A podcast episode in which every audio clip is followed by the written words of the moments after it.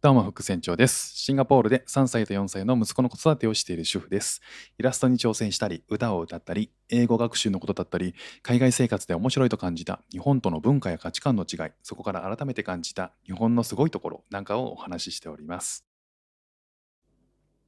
今日は、幼児が自然に英語を覚える流れっていうのを、ちょっとあ、そういうことなんだっていうのに気づいたんで、それをちょっとお話ししたいなと思います。これが面白いことに、僕たちがえ中学とか高校で覚えてきた英語のその覚え方っていうのと、まあ、全然違うなっていうことで、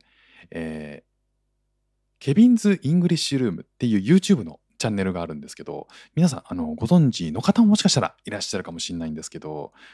えーすごく有名なあの英語日本とアメリカの、えーこう文化の違いみたいな、えーコミュニケーションの違いっていうのを、えー面白おかしくコント形式とかで3人組の、あのー男性が紹介してる、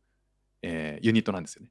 で、え1人はアメリカ生まれの高校1年生から日本に住むケビンっていう人と、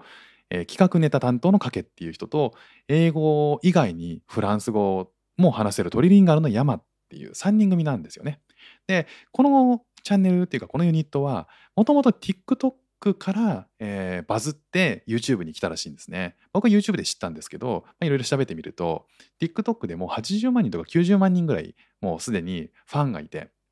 リスナー、えーとフォロワーがいて、えーその人たちを、まあ、ひっつれてというか、まあ、YouTube で、えーチャンネルを開設して、まあ、YouTube だったら広告収入とか課金制なんであの広告収入とか収入形式があるんで、まあ、TikTok よりもまああの収益作りやすいということからなのかなっていうふうに思うんですけど、まあ、YouTube でももう20万人以上、えーまあ、フォロワーがいるような、まあ、すごいあの力のあるインフルエンサーなんですね。で、まあ、ここで、えー僕好きで結構見てるんですけどその今回山さんっていう、まあ、日本人あの日本で育って、えー特に留学経験もない山さんっていうのが、えー英語もそうだしフランス語もそうだし、まあ、トリリンガルだとなんでそんなにえー喋れるの？っていう話を、まあ、ケビンさんがしていて、えーその時に言ってたのが、まあ、昔からそのヒッポっていう団体で,、えーで活動してたらしいんですよね。まあ、どういうものかっていうと HIPPO っていうことで、まあ、そういう団体があってそこは要は多言多言語で交流していこうと。あのいろんな言語を習得して、えーコミュニケーションを取ることでもっともっと世界が広がるよっていうことを活動テーマとしてるんですよね。まあ、その活動の一つとして、えー例えばこういうことやってたよっていうのがあの家にいて家にスピーカーが複数個あるんですって4個とか5個とかあってそこから同時に、えー、といろんな国の言葉が同時にですよ同時に流れてくると。でその中で、えー生活をするんだと。いまいちピンとこないですけど、まあ、要はラジオを流してるような感覚ですよね。で僕なんかも流れ作業がすっごい苦手なんで日本の日本語でのラジオでさえなかなかこう集中できないできないんですけどあの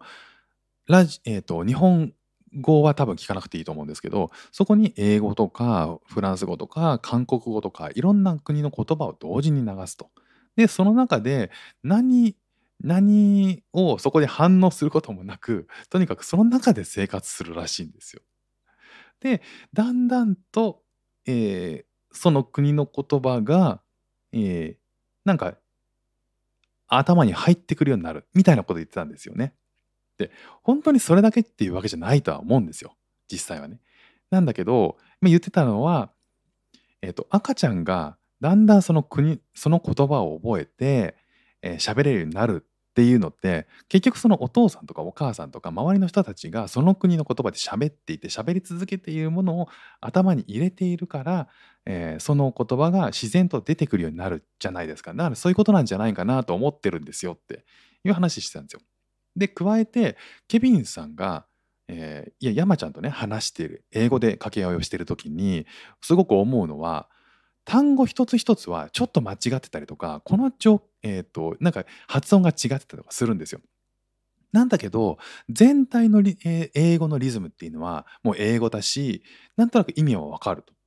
で、えーすごい重要なことっていうのは、まあ、外してないし言葉として全体がわかると。だからリズムで全体を覚えて英語のリズム全体を覚えて、かつそのシチュエーションにはこの英語文この文なんだろうっていうのをが合っているから、意思疎通ができるんですって。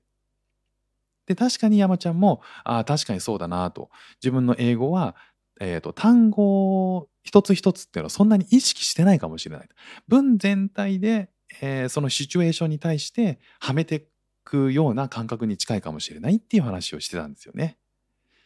なるほどなっていうのにちょっとその時に思ったのが、えっと、子供がうちの子供は3歳と4歳で今こっちのローカルのシンガポールのローカルのスクールに通って約1年経つんですね。で彼らもすごく日々英語が上達していってすごいなって目を見張るものがあって僕もまるまる同じ、同じ1年英語を勉強してきていながらあのこの習得のスピードってすごいなとかってやっぱ思ってたりとかして、まあ、大人と子供のねあの脳のこう吸収力っていうのはもちろん全然違うっていうのはあるんですけど何かねこの大人もえ参考にできるものはないかなとかっていうふうにやっぱ思っちゃうわけですよね。でそうすると、えー、その子供子供が喋ってることもえ英語もやっぱこう次男に関しては特にそうなんですけど単語一つ一つって全然聞き取れないし多分ちゃんと言えてないんですよね。だけど、え、ー、と子供が英語脳の時は英語でめちゃくちゃ話しかけてくるんですよ。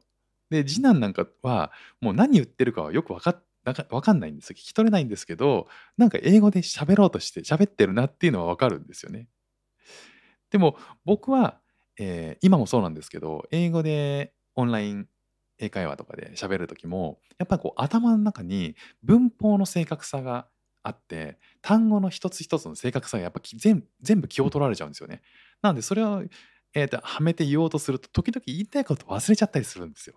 な俺何話してたっけなみたいな。なんだけどそういったことが多分順序として違うんだろうなって思ったんですよね。まあ本当にその幼児のその英語の覚え方ってパウパトロールっていう好きなアニメがあるんですけどそれのオープニングをなんとなく口ずさんでたりとかするんですよね。でも絶対その言葉一つ一つの意味分かってないし、えーと、英語、えー、英語の一つ一つの文章を分解して考えてないと思うんですよね。だけどその聞こえてきた文章をそのまま頭にインプットしてアウトプットするっていう行為をもうめちゃくちゃ繰り返してるんですよね。だから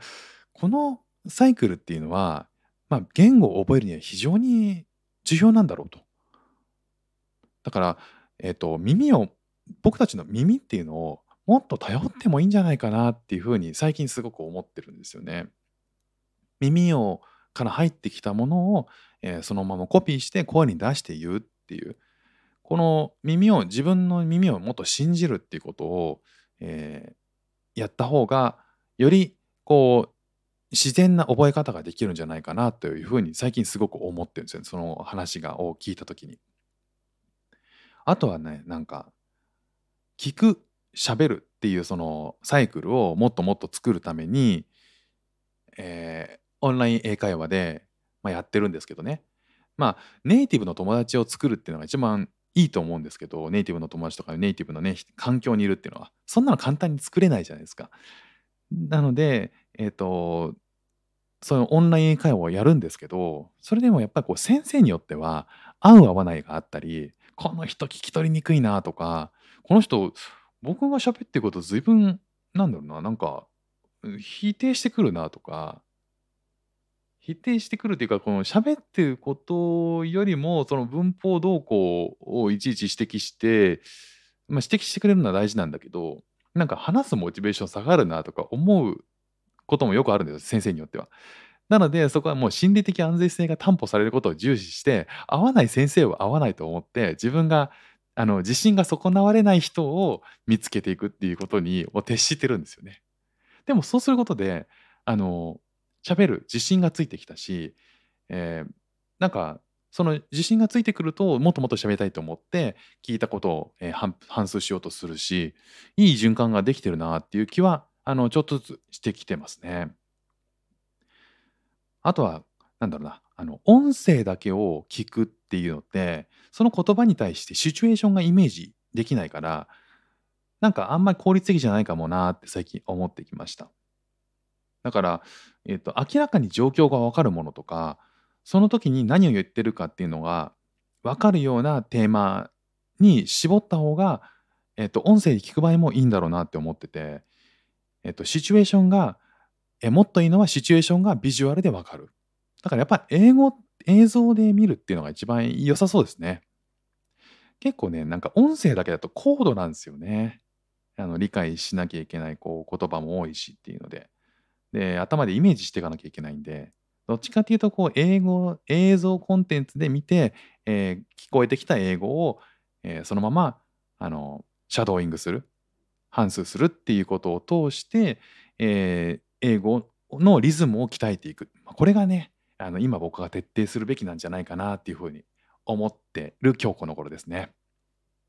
あ、久しぶりに、えっと、音声配信してみました。今日も聞いていただきましてありがとうございました。フック船長でした。ではまた。